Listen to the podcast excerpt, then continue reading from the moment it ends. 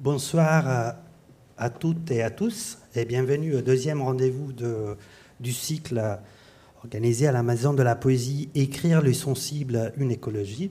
Euh, ce cycle qui invite de personnalités venant de plusieurs euh, euh, disciplines, de plusieurs domaines, et où à chaque fois on essaie d'inviter non seulement à penser la transition écologique, à penser la métamorphose en acte liée à la crise climatique, mais à transformer, muter, métamorphoser l'écologie elle-même, à l'arracher au langage euh, de l'économie, au langage euh, du calcul carbone, euh, au langage du mécanisme, pour la transformer dans une plateforme de rencontres sensibles et des réécritures sensibles de nos rapports avec les autres êtres vivants.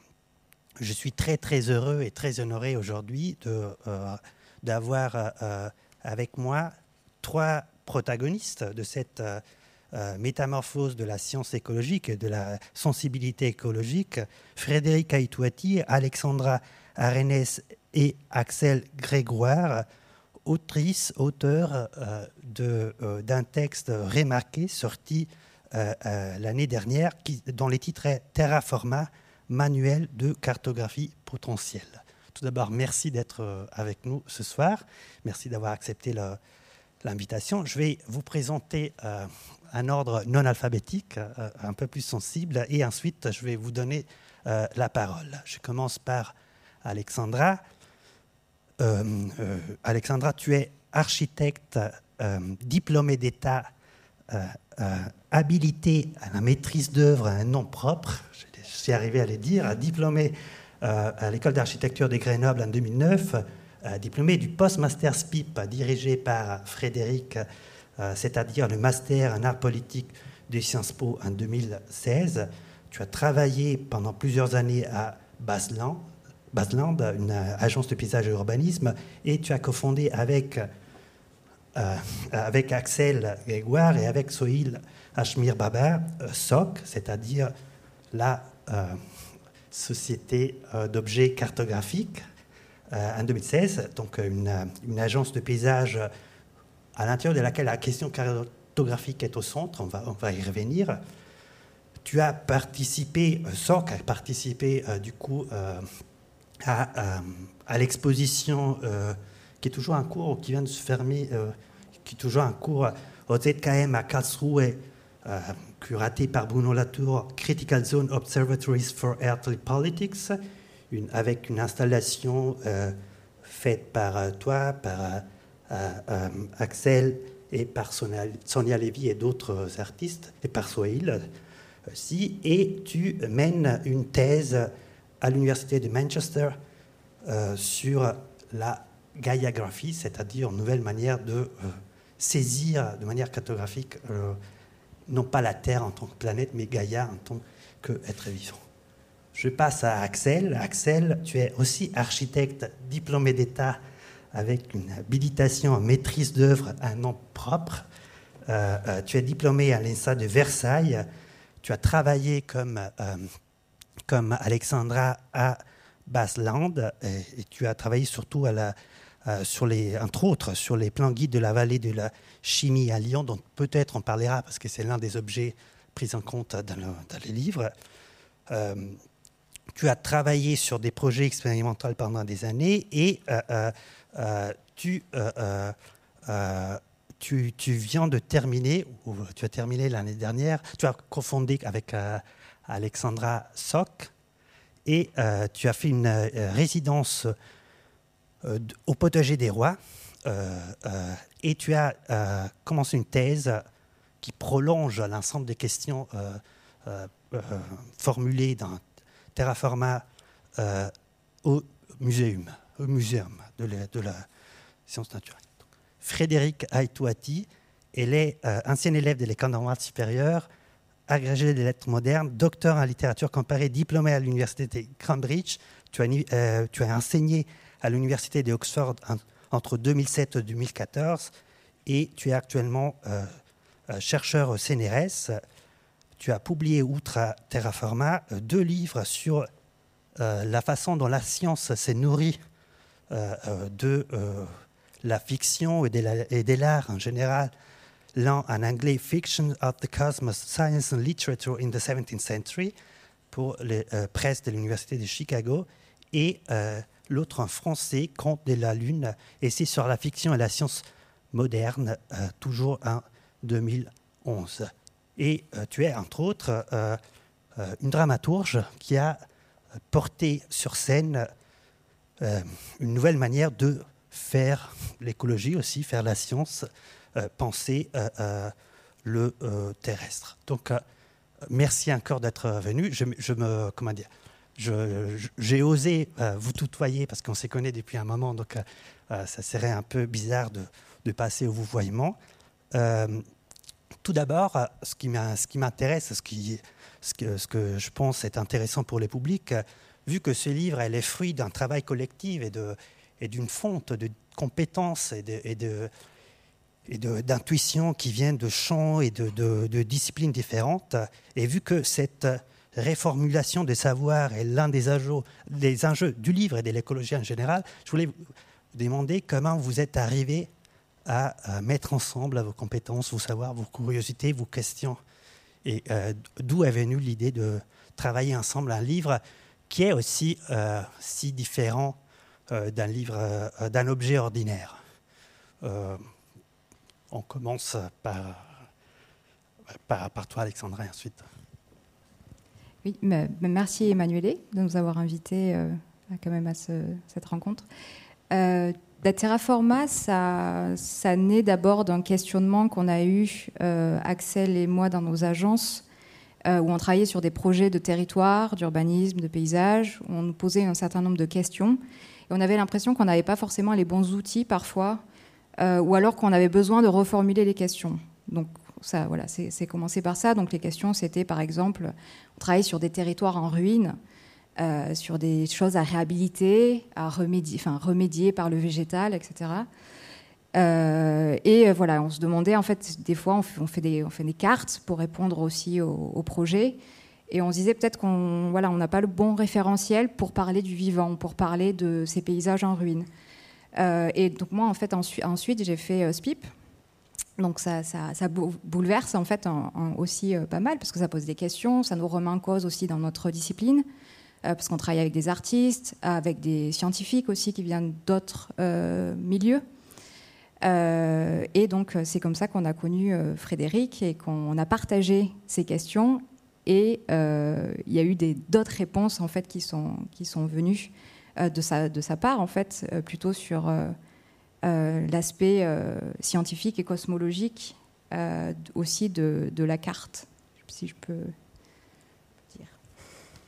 Donc, parce que pour ceux et celles qui n'ont pas lu les textes, c'est cet objet qui ressemble vraiment au livre euh, euh, idéal pour euh, tout enfant qui voulait, comme moi, refaire la carte du monde, est un objet spécial car c'est, une, comme dit les sous-titres, un manuel de cartographie potentielle au pluriel, ce qui est important, car il s'agit de fait de repenser la façon dans laquelle, la façon dont nous représentons la planète, l'espace, les mondes en tant que tel, un prénom de parti pris ou le parti pris euh, particulier qui est celui d'abandonner.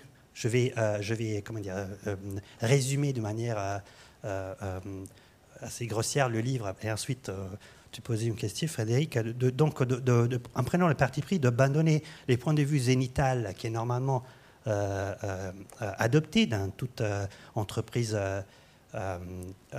cartographique moderne pour redescendre sur Terre, pour s'incarner dans la vie concrète d'un vivant et donc essayer de représenter avec la carte non pas juste ce que les vivants voient ou sentent ou perçoivent, mais la vie en acte, la vie en train de se déployer des, des ceux vivants et de l'ensemble des vivants qui sont en face de lui.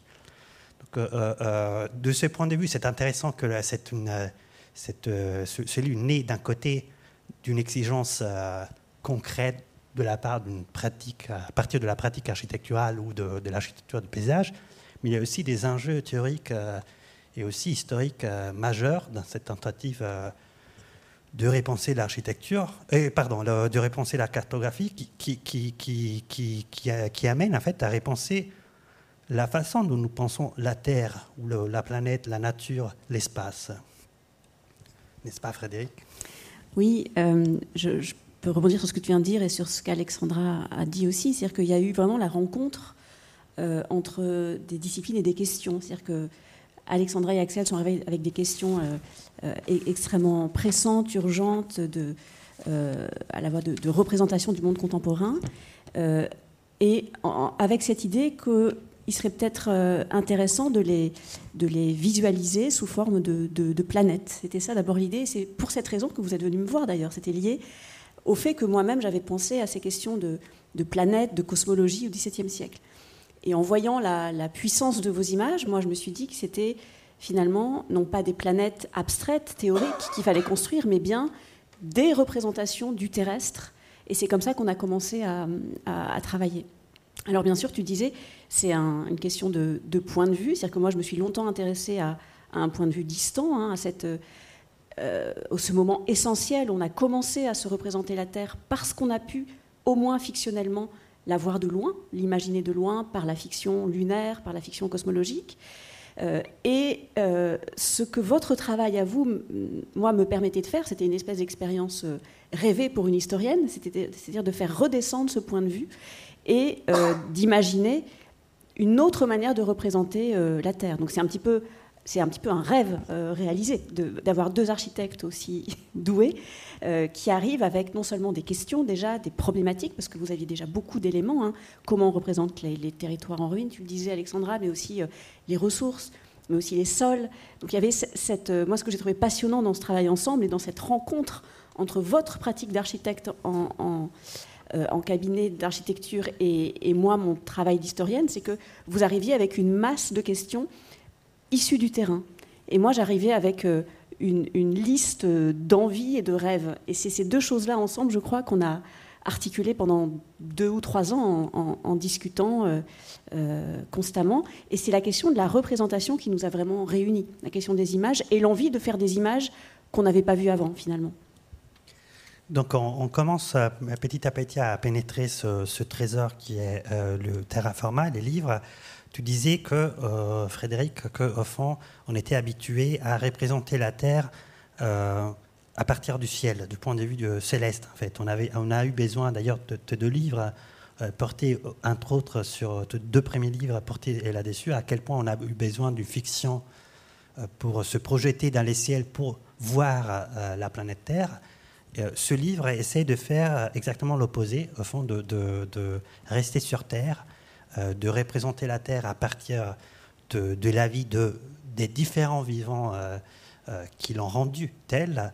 Mais bizarrement, on peut faire peut-être bizarrement, votre, bizarrement, très, très, de manière très très intéressante, les cartes qui se produisent ressemblent beaucoup à des cartes des ciels en fait, comme, comme si c'est comme si au fond d'une certaine manière, en redescendant sur Terre, vous aviez aussi transformer la Terre elle-même. Voilà, là c'est assez frappant, dans une espèce de, de, de, carte de ciel euh, qui, se, qui s'étale face du vivant.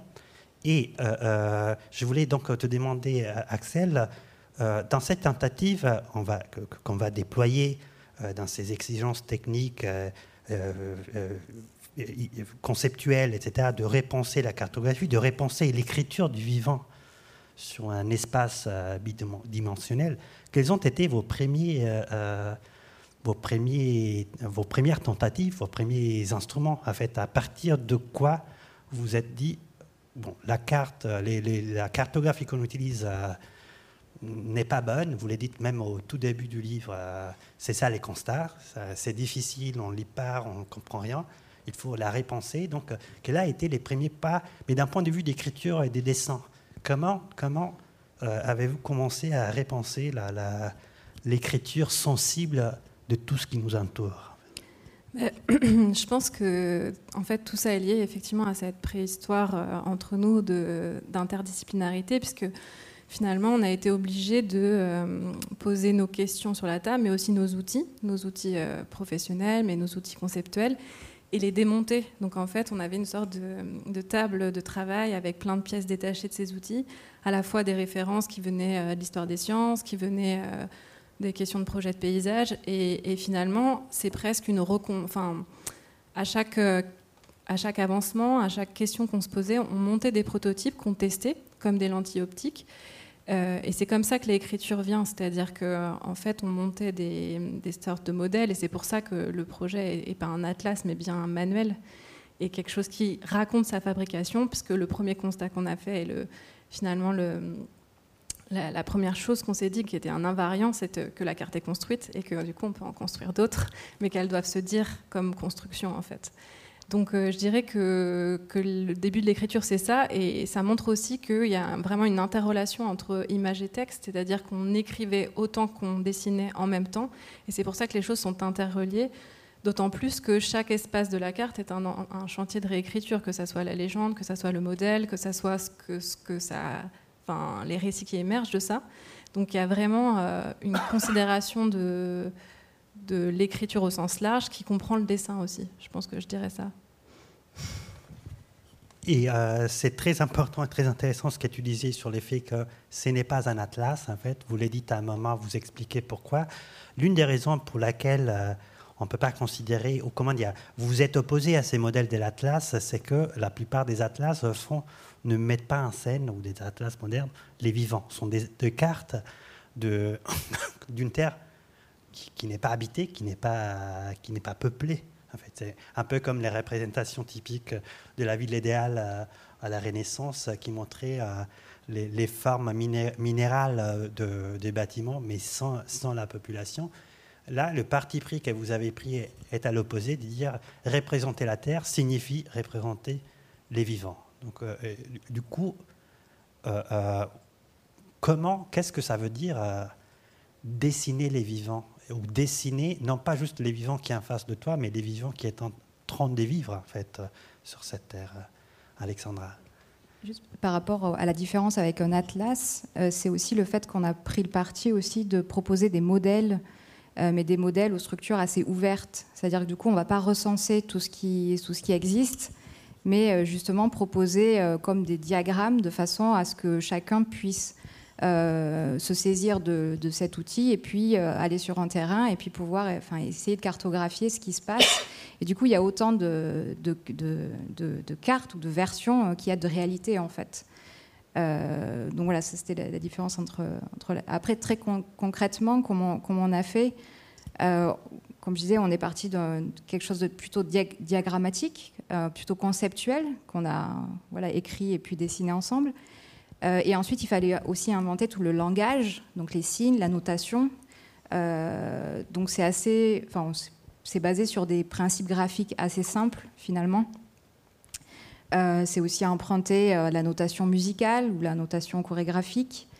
donc pour suivre le vivant, c'est vrai que c'est c'est l'outil un peu enfin, pas privilégié, je ne sais pas si on peut dire ça, mais en tout cas, ça nous permet de tracer les mouvements des vivants, mais aussi comment ils habitent euh, sur ce territoire. Là, par exemple, sur cette, euh, sur cette carte, on a essayé de, représenter le, terrain de vie ou comment chaque, chaque habitant, qu'il soit humain ou non, humain, définit lui-même son, son, territoire, son espace et le façonne et le fabrique euh, et euh, a une base, euh, un territoire d'habitude, donc comment il trace les endroits où, il va, et puis un territoire où plutôt, je vais dire expansion, même si c'est pas tout à fait le, terme parce que je veux dire que c'est plutôt de l'intensité d'habiter, mais un, territoire beaucoup plus, enfin, plus, large qui, aussi entre en, interaction avec d'autres vivants. On peut prendre peut-être une carte et, décrire, non? Une, une, comment dire, une autre carte et décrire un peu plus en détail. Euh, en fait, pour compléter un peu, euh, sans tout à fait la, commencer à décrire cette carte, parce que Alexandra vient de le faire, mais sur le comment euh, justement dessiner le vivant, c'est en fait, ça pose la question de se rendre sensible à des, euh, à des paramètres qu'on n'avait pas l'habitude de mobiliser. par exemple la question du mouvement, la question de, se frotter à des échelles qui sont difficiles à, à, appréhender, donc, et aussi à la question de du côté incommensurable de ces échelles, mais surtout de leur emboîtement, donc l'idée d'un corps qui, s'inscrit dans un continuum. Et justement, euh, le concept du point de vue nous a beaucoup aidé pour ça, et on te l'a emprunté, euh, parce que ça nous a aidé à conceptualiser ça et à le dessiner, à penser que justement, ce corps-là, il s'inscrivait dans, enfin, nos corps. En fait, il n'y a pas d'espace sans monde, enfin, il n'y a pas de corps sans espace et d'espace sans corps. Et du coup, on s'inscrit dans ce continuum. Et c'est peut-être ça, en fait, ces sortes de nouveaux référentiels qu'on a essayé de mettre en dessin. Et ça, donc, c'est effectivement la question du point de vue. Donc, en fait, dans ces images, on voit à la fois le modèle, qui est justement pas dessiné, qui est l'outil, et euh, la carte. Et ça, c'est important parce que finalement, les cartes qui sont dans Terraforma, c'est des exemples de ce que ça pourrait être, mais il y en a des il faudrait se lancer dans une machine de, dessin pour, euh, pour, combler tout ça. Mais, euh, mais effectivement, là, le, point de vie, c'est l'idée de pouvoir aussi dessiner euh, le point de vie d'un arbre. Donc, penser le monde à travers, à travers un arbre, à travers une puce, à travers nous. Et, et ça, c'est une carte qui essaye de tenter ça par un effet de renversement où le corps, en fait, a intégré le monde et, et, on traverse tous les seuils et toutes les frontières possibles pour aller jusqu'à justement une sorte de macro, euh, de cosmologie intégrée euh, à, cette incarnation par le corps. Je peux peut-être juste ajouter quelque chose euh, dans la suite de ce qu'on disait, c'est sur cette question du vivant, pour revenir à ta, première question et préciser un petit peu. En fait, on a, on a vraiment fait une, une espèce d'inversion par rapport aux cartes classiques, où l'espace d'abord est représenté comme fond de carte, et à l'intérieur de ça, on imagine les éléments qui, qui, évolue dans cet espace-là. Et, le, geste principal qu'on t'a vraiment euh, en grande partie euh, emprunté, c'était évidemment de, retourner complètement cette conception-là de l'espace et d'imaginer que l'espace est uniquement produit par les vivants et donc ne peut être que représenté à partir du moment où on a les, vivants. Donc c'est pas simplement faire une place, laisser une place à des entités qu'on aurait oubliées trop longtemps en cartographie, c'est vraiment retourner complètement le geste cartographique et euh, tirer le plus possible jusqu'au bout les conséquences euh, d'un espace fabriqué par, euh, par le vivant. Et c'est ce renversement, ou l'une des, évidences, des preuves de ces renversements, c'est l'adoption de ce parti pris qui est à, la fois graphique et conceptuel, des cartes circulaires, des cartes en ronde qui, d'un côté, vous expliquez dans les livres, est la reprise d'un modèle dont euh, je, vais été demandé de, que, je vais te demander d'expliquer un peu, Frédéric, du, premier modèle de la prise des vues de la vie dans, sa, dimension plus microscopique, mais aussi euh, vous expliquer l'idée de, euh, de, de, faire une carte qui, fait de l'horizon non pas une dimension abstraite, mais ce qui entoure justement les vivants. Donc, est-ce que, est que tu peux expliquer raconter euh, pourquoi vous avez payé de, comment dire, cette, pourquoi vous avez choisi cette, cette forme et en quoi les modèles de Robert Hooke a été très important? Alors on a beaucoup débattu sur cette forme. On s'est beaucoup dit bon, on veut sortir des représentations du globe et on fait plein de cercles dans ce livre. Alors on s'est un peu auto-flagellé quand même pendant un moment en se disant mais c'est pas possible, il faut qu'on fasse autrement. Et finalement, on a quand même plein de bonnes raisons pour garder le cercle. L'une des raisons, tu, as cité euh, le, nom de Robert Hooke, qui est le, euh, fondateur, l'un des fondateurs de la, microscopie, donc qui écrit, rédige en 1665 Micrographia, euh, avec voilà, le début de cette image microscopique circulaire. Et l'une de nos inspirations, bien sûr, c'était l'idée d'avoir des lentilles qui correspondent aux différents outils optiques, mais pas seulement. Hein. tu le disais tout à l'heure, euh, Axel, outils conceptuels, outils optiques, pour voir autrement le, monde. Et il y a un terme dans Micrographia, enfin une expression que j'aime beaucoup, qui nous a beaucoup inspiré, c'était l'idée d'un nouveau, nouveau monde. La terra incognita, elle est très importante pour Hooke. Euh, et vraiment, il découvre euh, autour de lui une terre qu'il ne connaissait pas, euh, une nouvelle, nouvelle terre. Donc il y, avait cette idée-là qui était très forte pour nous d'une redescription. Euh, et Terraforma joue avec cette terra incognita. Terraforma, c'est l'idée de, de, terraformer Mars. Normalement, on est en plein dans l'actualité, sauf que nous, on ramène l'idée de terraformation sur Terre à nouveau en disant mais c'est bien le vivant qui terraforme Donc on avait cette première raison d'utiliser la, microscopie euh, hookienne comme, point de départ, mais on avait aussi des tas d'autres, euh, je dirais, raisons graphiques ou raisons euh, de référence, comme par exemple le portulan. qui est une des origines de, la, carte numéro 3, enfin du modèle numéro 3 sur les paysages vivants. Et en fait, on, on a une espèce d'archéologie des formes dont, on pourrait parler, hein, mais on, s'est tout dit à un moment, tiens, et si on utilisait pour le modèle frontière le ruban de Mébius, et si on utilisait euh, pour euh, euh, le modèle donc paysage vivant le portulan, les premières cartes de navigation, à chaque fois avec l'idée qu'il y avait un défi conceptuel qui pouvait être non pas résolu, mais en partie approché par une forme en fait. Hein, et donc pour revenir à cette question du vivant, l'intérêt du portulan, c'est qu'il essaye de capter le mouvement, qui est bien sûr l'une des caractéristiques du vivant. Comment on capte le mouvement euh, sur une surface fixe, en deux dimensions, imprimée avec de l'encre et du papier? Eh bien, en partie en reprenant ces codes anciens euh, qui jouaient des courants, des vents, euh, des ports d'attache à l'intérieur d'un espace fluide qui est devenu en fait notre espace terrestre tel qu'on l'envisageait tel qu'il était construit à partir des mouvements, des, animés, comme tu les appelles, euh, Alexandra. Donc on n'aura pas les temps. Euh, l'intérêt de ce livre est, aussi euh, les plaisirs de la lecture. C'est un livre qu'à chaque page choque un peu les lecteurs et, les plonge dans une découverte d'un monde fantastique. Et cette découverte, ce choc est d'autant plus agréable qu'on s'est rendu compte que vous ne parlez pas d'un monde euh, fictionnel euh, ou d'un monde euh, qui n'existe pas, mais de ce monde-là qu'on est en train de terraformer, comme tu viens de dire. Il y a ensuite des chapitres dont on va justement peut-être... on va en parler de quelques-uns, mais le premier choc vient déjà après la courte introduction du, du premier chapitre, car vous parlez non pas de l'espace qui se qui se qui s'ouvre aux vivants euh, euh, comme l'espace libre euh, au-dessus du sol, mais vous parlez du sol lui-même. les premiers les premiers défis que vous lancez au sens commun ou aux façons ordinaires de représenter la Terre, c'est que vous dites les premiers objets de la de cette cartographie potentielle doit être les sols lui-même dans sa matérialité. Donc, est-ce que tu peux nous expliquer, euh, euh, Alexandra, pourquoi cet enjeu est important et, qu'est-ce que cela veut dire, du coup, représenter les sols, les sols dans sa matérialité euh, minéralogique presque, du point de vue de, du vivant qui le façonne?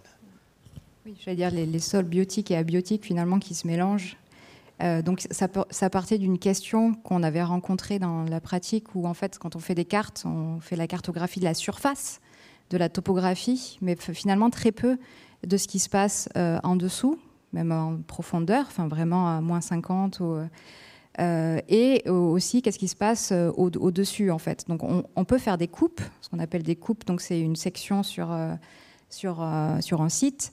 mais là, l'idée, c'était effectivement de aussi faire référence à, la Terre, enfin en tout cas faire un modèle euh, qui puisse montrer la zone critique. Ça part aussi de, ça, ce modèle, c'est euh, l'idée qu'on n'habite pas sur le globe, mais sur la fine couche. Donc bon, Bruno Latour pourra aussi en parler. Il était avec Jérôme Gaillardet, qui est géochimiste.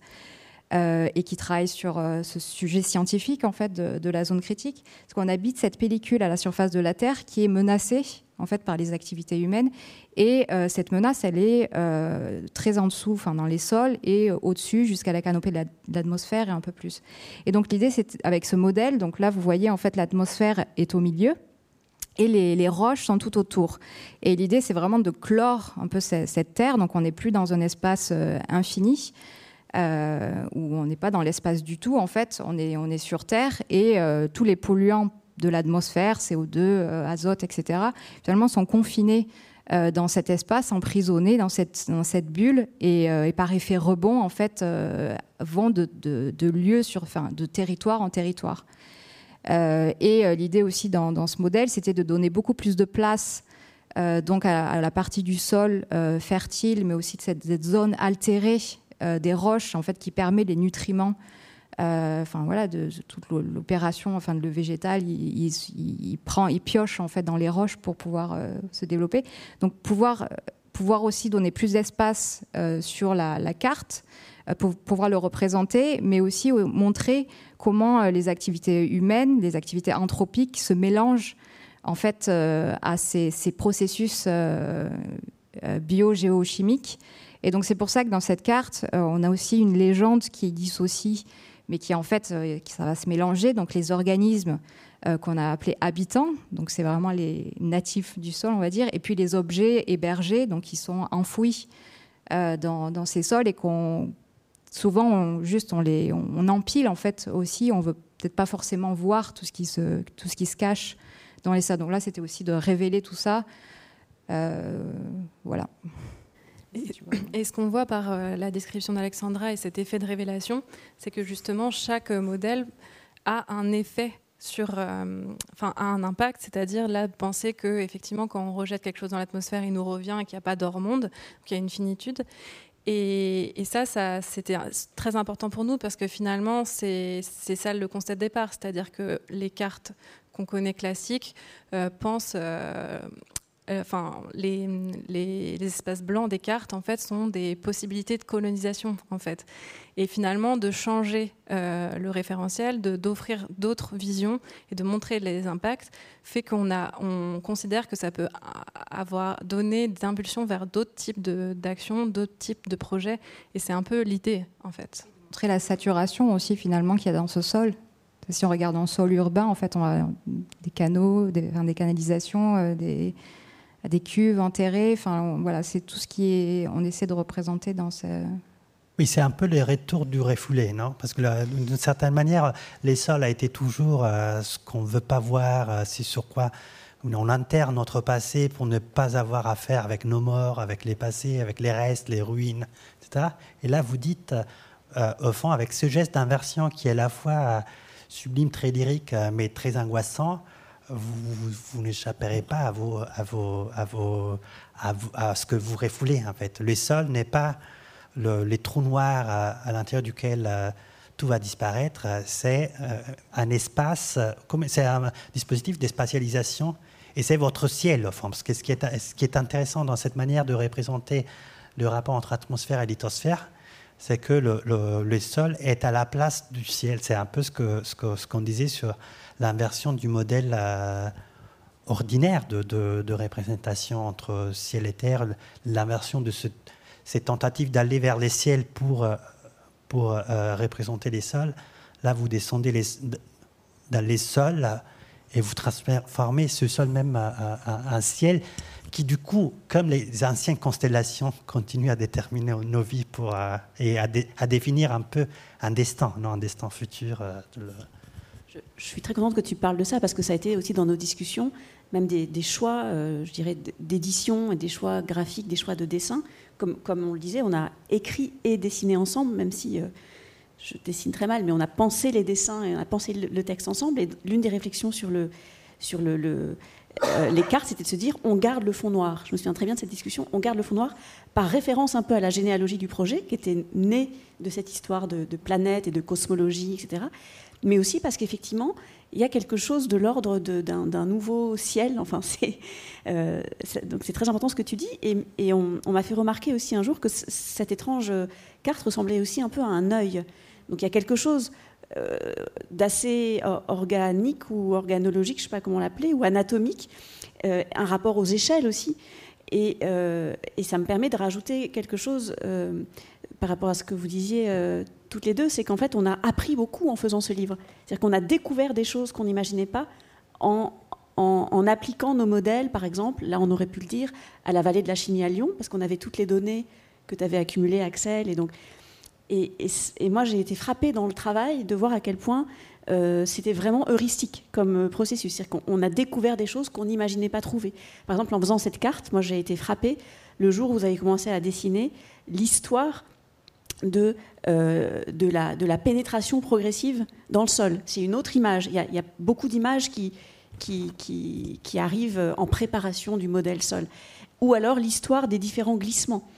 Euh, donc en fait, on a, on a, en, voulant dessiner, on a, c'est comme si les concepts arrivaient par eux-mêmes, ou plutôt par le dessin, par le, par le mélange entre le, entre le, le dessin, le va-et-vient avec le, terrain et nos propres questions.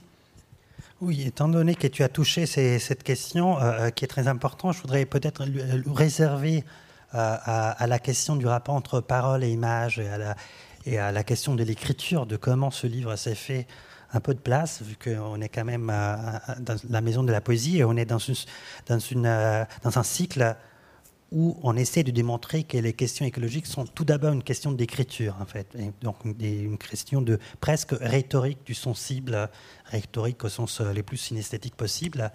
mais donc, tout d'abord, je, voulais vous questionner, mais les trois, euh, toutes les trois, sur, euh, voilà, sur ce rapport entre euh, image et, et, parole.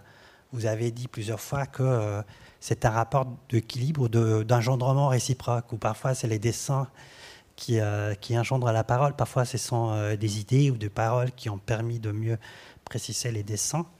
Et aussi, euh, sur un autre point euh, que vous évoquez à un moment dans les livres. Euh, on parle beaucoup, vous dites en ces moments, grâce à ce que Donner a fait, a écrit, à Natsing et tout, et tout ce mouvement qui s'est fait surtout dans l'anthropologie américaine à partir, disons, de, des années 90. On parle beaucoup de la, du récit spéculatif, de la narration spéculative, donc de cette capacité de la narration de créer des univers fictionnels qui euh, qui troublent ou qui euh, engendrent des univers conceptuels différents. Là, vous dites notre manuel est aussi un manuel de euh, speculative visualization, de, de, dessin spéculatif, si vous voulez. Donc, est-ce que vous pourriez préciser toutes les trois un peu comment s'est déclinée cette, cette, cette idée, c'est-à-dire le fait que dessiner n'est pas un geste de représentation, c'est un geste à la fois d'enquête, d'invention, de transformation du regard, de transformation de la posture, euh, euh, presque morale. Euh, tu en parlais avant, Axel. Donc, comment vous avez vécu ce, ce, au fond, l'écriture de ce livre? Parce que et, et, la, question, c'est toute la question est dans cet, cet, attribut que vous avez rajouté au, sous-titre, que c'est un manuel de, de de, cartographie potentielle. C'est évidemment un, comment dire, clin d'œil à, à, Keno et à Lulipo, mais il y a quelque chose de plus qu'une référence purement littéraire. Tu veux commencer, Alexandra, et après faire aller tour? Enfin, tu as, très bien résumé, en fait. Tout ce que, non, c'est vrai, c'est à la fois. Euh, en fait, on fait l'enquête aussi par le dessin et par l'écriture. Enfin, il y a un, ça n'a jamais pu être dissocié en fait. Euh, finalement, on n'a jamais euh, dissocié euh, ces, deux, formes d'écriture. même quand on, quand on dessine, en fait, c'est comme un langage parce que c'est des signes, c'est des, des, notations. et après, sur le, potentiel, c'était, comme je disais tout à l'heure, c'est comment on peut imaginer qu'il y a plusieurs versions aussi, en fait, et qu'on n'est pas figé sur euh, un type de représentation, euh, mais qu'on est, on est potentiellement tous capables de, pouvoir euh, redécrire, en fait, les, territoires, le monde. mais on le redécrit avec, avec des, questions, des questions précises aussi ou des questions que chacun, chacun peut avoir. Donc c'est un exercice aussi de redescription euh, euh, des, territoires par, des prismes, en fait, comme on, l'a dit, des, questions qui, euh, qui, nous taraudent. Quoi, mais... Et peut-être que justement le sous-titre sur la cartographie potentielle, on est en train de, on est en plein dedans, on est en train de le vivre maintenant aussi. C'est-à-dire que finalement, ce que présentait ce manuel, c'était des prototypes qu'on teste maintenant sur des terrains, euh, à travers aussi des ateliers.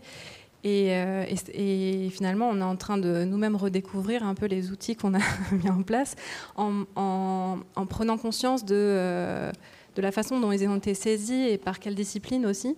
Donc ça, c'est super intéressant de voir que ça peut parler à un géochimiste, mais aussi un écologue, mais aussi un artiste, enfin que c'est vraiment que chacun s'en saisit. Et sur, je pense que sur la question d'écriture, en fait, moi, ce que, je pourrais dire sur ça, c'est que euh, finalement, la carte, elle permet euh, la coexistence des récits. Et ça, c'était peut-être quelque chose qu'on a découvert par l'expérience aussi, même si on en a l'intuition, mais là, de manière assez euh, frappante, notamment dans les ateliers.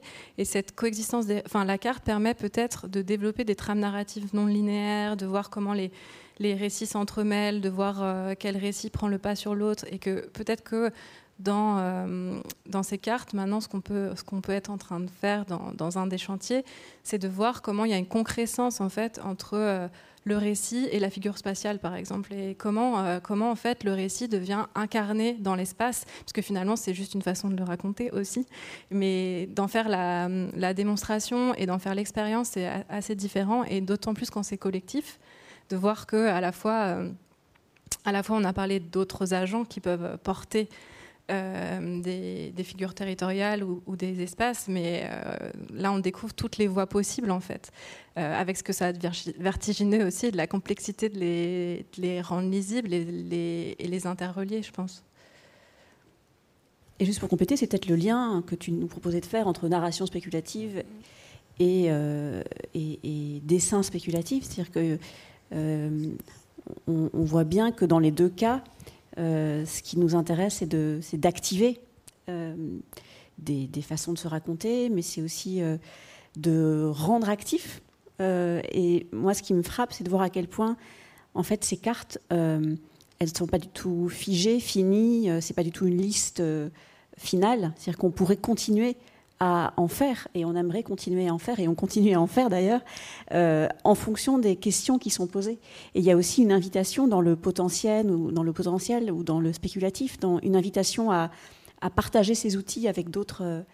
Euh, avec d'autres collectifs, avec, euh, donc avec des étudiants. Donc là, c'était à Lyon, par exemple, à l'invitation de l'école urbaine de Lyon. Mais moi, j'aurais bien aimé aussi que tu nous dises un mot, Axel, de, toutes ces cartes. Euh, je crois que c'est la dernière slide. Voilà, toutes ces cartes incroyables qui ont été faites par des étudiants avec toi à partir de modèles de terraforma, mais totalement redéployés. On voit bien le potentiel, là, pour le coup, euh, euh, de, démultiplier les modèles. Et avec Alexandra aussi, parce qu'en fait, effectivement, on mène des, ateliers euh, ensemble et séparément. Et ce qui est intéressant, c'est de voir euh, vraiment comment c'est saisi à chaque fois. Et finalement, euh, de voir aussi les protocoles qu'on développe à partir de chaque modèle. C'est-à-dire que là, il y a des cartes qui sont des réponses à qu'est-ce que serait ma terre, en fait, du point de vue de l'entrée dans l'ère de l'Anthropocène. Mais il y a aussi des cartes qui sont, par exemple, celles des étudiants de Versailles, où, euh, où c'est euh, des carottages, en fait, 150 euh, carottages sur les territoires de Versailles et qui sont des, une, dans, leur, dans leur acception comme série, une sorte de redescription du paysage, en fait. Donc on voit que, un peu, c'est à la fois, ça tend vers la cosmologie, mais c'est aussi des, des, yeux, en fait, comme on disait tout à l'heure, des, des, regards, des lentilles optiques. Et on, on entre à chaque fois dans en fait, c'est comme si justement le territoire était un peu tapissé d'une série de focalisations et qu'on saute de l'une à l'autre, et que finalement la carte ou l'outil de dessin permet de faire le commutateur entre euh, tous ces systèmes de mondiation. Et c'est ça qui est assez euh, incroyable à, encore une fois, j'utilise beaucoup le mot d'expérience, mais à expérimenter, parce que c'est euh, vraiment par le faire qu'on comprend, qu'on touche à des choses et qu'on apprend en transmettant ces outils aussi. Il y a une chose qui est émergée dans ce que vous avez dit, euh, qui est très intéressante. À un moment, Axel, tu as dit, au fond, euh, ce qui est intéressant dans la carte, c'est que euh, elle permet un récit non linéaire. Au fond, c'est une forme qui fait exploser encore plus les instruments de la, de la narration, du récit tel qu'on la pratique. donc, on peut mettre en scène l'histoire de la Terre, l'histoire des vivants d'une manière au fond plus précise, plus complexe de ce que euh, la narration ordinaire nous permet de, faire.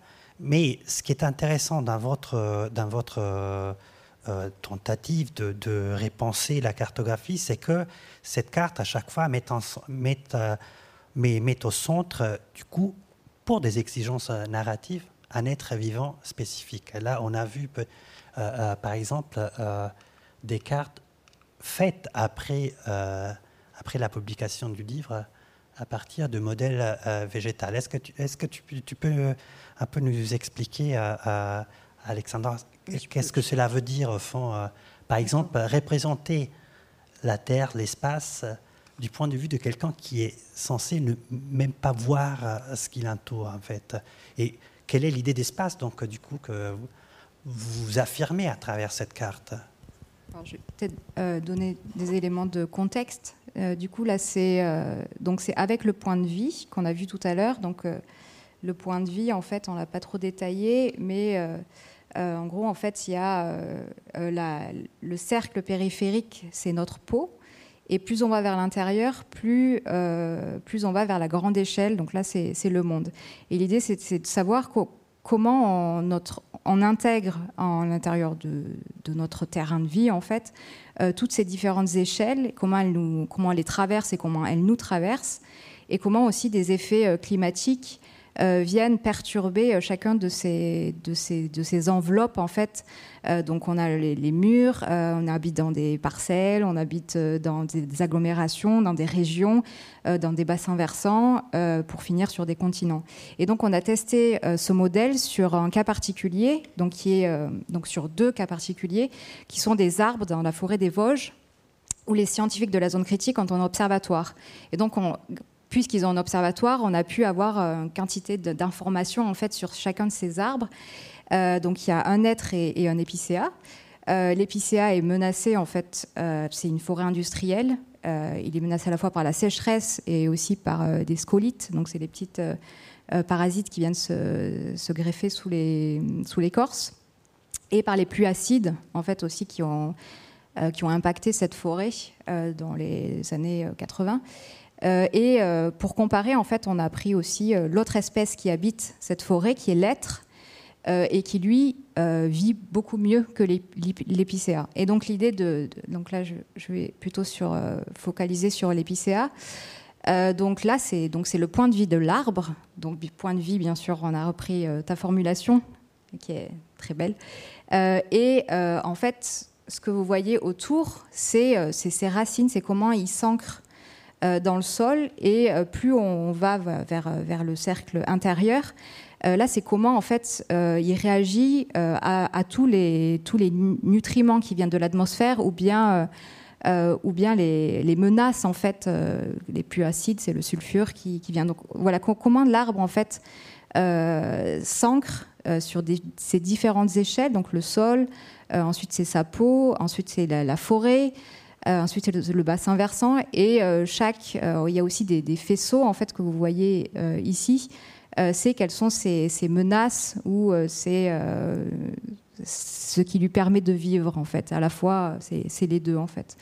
Donc après, bon, on a détaillé sur toutes les, donc les légendes qui sont, qui sont importantes.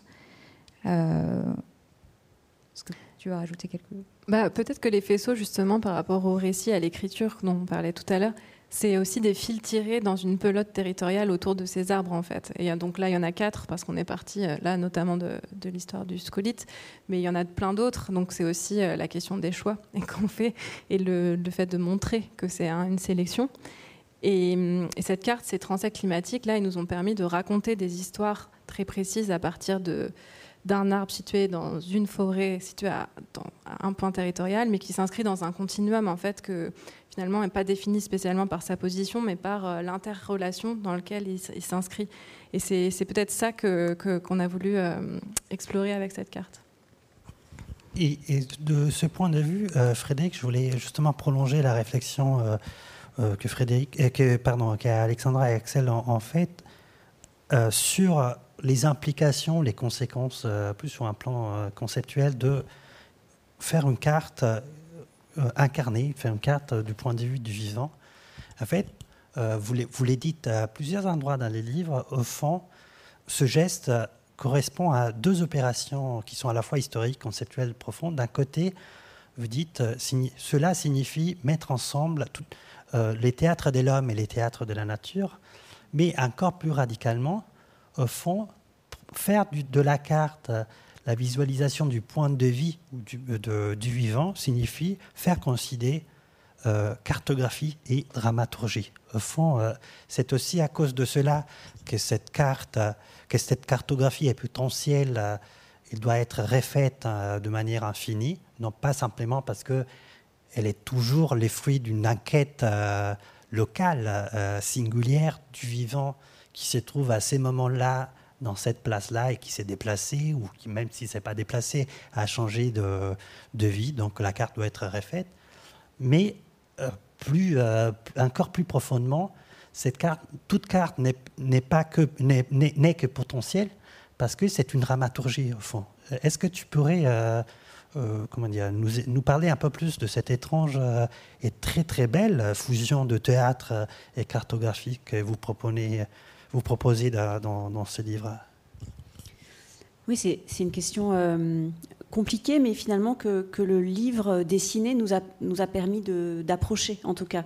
Parce que théâtre, il faut le prendre au sens le plus vaste, évidemment, du terme. Hein. c'est le le lieu d'où l'on voit, mais c'est aussi un, un lieu de, d'action, c'est un lieu de, euh, de scénographie, donc c'est des questions de, mouvement, d'action, de représentation, de, on pourrait dire de, de décor au sens classique. Et euh, ce, que nous a, ce, que, ce que nous a fait le, le bouleversement euh, du chaos écologique dans, lequel on est, comme à, comme à beaucoup de gens, c'était de, déplacer un petit peu les rôles et les, euh, et, les actions. Et l'une des envies, bien sûr, était de réunir ce fameux théâtre euh, des humains euh, qu'on a fini par un petit peu isoler sur les scènes comme celle-ci, hein, sur ces magnifiques scènes de, de, théâtre. Là, on est à la Maison de la Poésie, face à un public maigre mais présent. et cette, cette séparation-là était, était, un geste architectural, conceptuel, optique, physique extrêmement violent finalement. Euh, et qui a coïncidé avec euh, un, geste d'isolement de, aussi du, théâtre euh, du vivant, du, du théâtre naturae. Voilà, donc on, peut faire l'histoire longue de, cette séparation, c'est une chose qui me, passionne et que j'essaie de faire de, depuis longtemps, euh, en vain, mais je continue à essayer. Et là, effectivement, Terraforma était l'occasion de, superposer ces deux théâtres et de, faire vraiment une expérience de, pensée en disant voilà, si on met ensemble euh, par l'image, par le récit, des, actions, des êtres qui ne sont pas habitués à, à coïncider, que se passe-t-il? Euh, mais, mais bien sûr, c'est aussi théâtre au sens de euh, de dramaturgie, c'est-à-dire que c'est pas simplement les représenter ensemble, hein, c'est vraiment les donner à voir dans leur action simultanée, et c'est brusquement essayer de, de, donner à voir un, une, dramaturgie qui est en même temps une scénographie. Et moi, c'est ça qui me, qui me fascine en fait dans ce geste. C'est-à-dire que c'est vraiment l'action qui produit l'espace, euh, et on n'a plus de séparation non seulement entre les, les humains et les non-humains, mais on n'a plus de séparation non plus entre, euh, entre le mouvement et l'espace. Et donc on, on, arrive à des cartes, tu le disais très bien, qui sont non seulement des cartes du vivant, mais en quelque sorte des cartes vivantes, euh, et donc forcément toujours déjà dépassées au moment où on les trace, évidemment. Hein. donc c'est simplement un, moment comme ça qui est capté, mais la, carte ne cesse de, bouger malgré nous, avec nous. Euh, et, c'est ça qui la rend si, fascinante d'ailleurs. Oui, c'est très intéressant et très important ce que, tu dis. Au fond, la question n'est pas juste de reconnaître euh, les statuts des vivants au paysage, donc vous parlez aussi du paysage vivant, mais de penser que la carte elle-même est vivante, est, un espace de vie. Donc, euh, au fond, ce que vous nous proposez dans les livres, c'est de regarder n'importe quelle carte, même peut-être les cartes traditionnelles, comme des dramaturgies en des scénographies, euh, au fond, euh, le, théâtre commence sur, la, sur les papiers à travers la représentation, évidemment. Donc, est, et, c'est un enjeu essentiel pour vous parce qu'il y a un chapitre, on ne pourra pas en parler, il est déjà très tard, mais, où vous essayez de montrer comment une carte peut mettre en scène les mouvements, en fait, les, donc, les mouvements de vie, les mouvements au sens de transformation, les, les, les déplacements de, des vivants, etc. Mais ce qui est intéressant, c'est que cette attention à la dramaturgie, à, cette capacité de faire de la carte une pièce de théâtre, un acte, vous permet de faire de la cartographie un instrument de visualisation narrative, non pas que de l'espace, mais aussi du temps. Le choc final peut-être que le lecteur de ces livres a, c'est qu'il euh, y a un chapitre, le dernier, euh, consacré aux mémoires. Donc vous dites, au fond, la cartographie est aussi un outil de visualisation de l'histoire de, de, la Terre, en fait. Est-ce que vous pourriez euh, nous raconter quelque chose autour de, de cela? Comment, la, comment une carte peut devenir euh, une histoire vivante, en fait, d'un lieu, d'un vivant, etc. Euh, là, c'était aussi, donc ce, modèle, c'était aussi de, de re-questionner en fait de quoi on hérite euh, de re-questionner les traces, euh, que ce soit du patrimoine ou bien du patrimoine caché ou du patrimoine pas forcément euh, considéré comme tel. Donc voilà comment on peut réécrire des histoires aussi, comment, comme dit Donna Haraway, c'est, important de savoir quelle histoire écrit, qui écrit l'histoire et comment elle s'écrit. Donc ça, partit de là un petit peu ce, modèle mémoire et de considérer certains espaces euh, comme des, potentiels aussi. Euh, euh, donc par exemple une déchetterie ou bien des, espaces un petit peu relégués. comment on peut les réinsérer dans, une histoire et de leur, refaire porter un futur en fait. Donc c'est aussi sur cette carte qu'on a fini parce que c'est des futurs potentiels qui peuvent à la fois redevenir le nouveau sol pour se voilà, se régénérer, mais voilà, dans un sens un peu, un peu différent. Euh. Euh, et la question, c'était sur, euh, sur le temps, c'est ça? Sur... Je ne sais pas si. Tu as, tu as répondu je, parfaitement. la parole. parfaitement. Tu, tu, vas rajouter quelque chose Peut-être juste enfin, pour faire le, lien entre les autres cartes qui sont finalement, vu que c'est sur un espace-temps donné, que des traces ou finalement des mémoires de moments, qui sont euh, finalement dans leur multitude euh, des carottages sur l'espace-temps euh, du territoire. Celle-là, en fait, a fait coexister des temps dans le sens où effectivement on part d'un leg et on voit aussi le, quel potentiel, comment on passe justement du paysage en ruine au chantier du signe, comment on réinterprète à partir de ces legs qui sont des signes et comment on les recrypte ou, ou décrypte, enfin, selon les mouvements. Et ce, que, ce qui est intéressant et pourquoi elle, est à la fin, c'est que justement, c'est peut-être la carte qui est aussi le plus prospectif, dans le sens où euh, justement, elle invite à, la compréhension d'une mise en action en fait de ces traces. Et Frédéric, une question euh, euh, sur, sur les théâtres plus spécifiquement, parce que au fond, voilà, cette identité entre, entre carte et théâtre nous interroge aussi sur euh, le théâtre lui-même. On est dans un théâtre, tu pratiques, tu es dramaturge, entre autres, au, fait d'être euh, chercheur et, historien de sciences.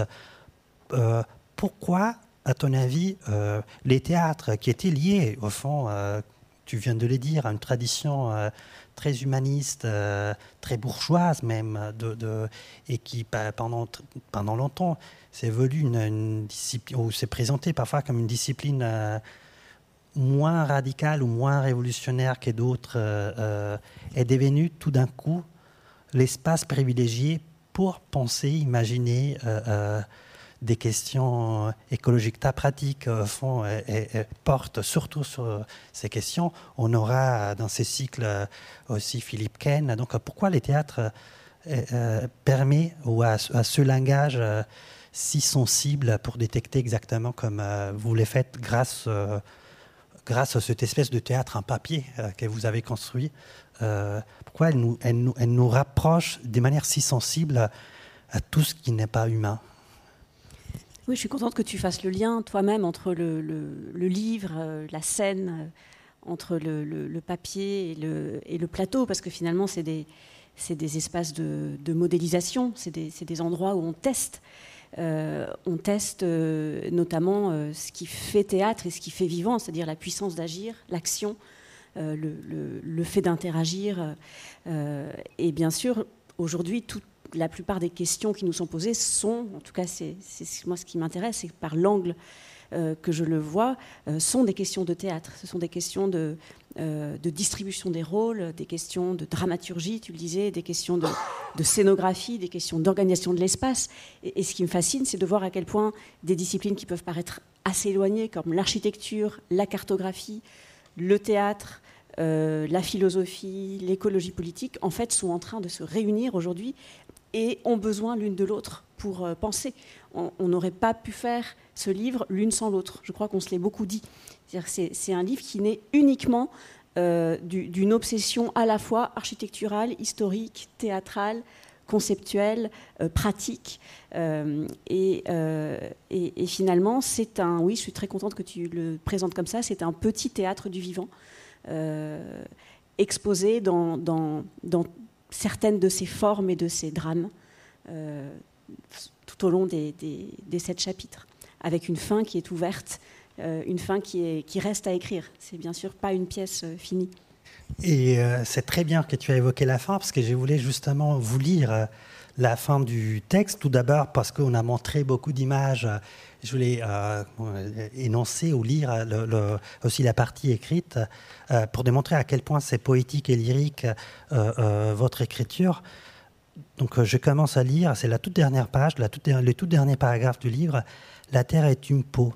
Nous en avons dessiné les points, les traces, les trous, les cicatrices, les excavations, les fissures, les engelures ou les coups de soleil. La terre est liquide, instable, fluctuante et protiforme, comme les vivants qui les constituent. Les vivants laissent des, traces, des signes, construisent des territoires en, parcourant, en les parcourant et en l'habitant.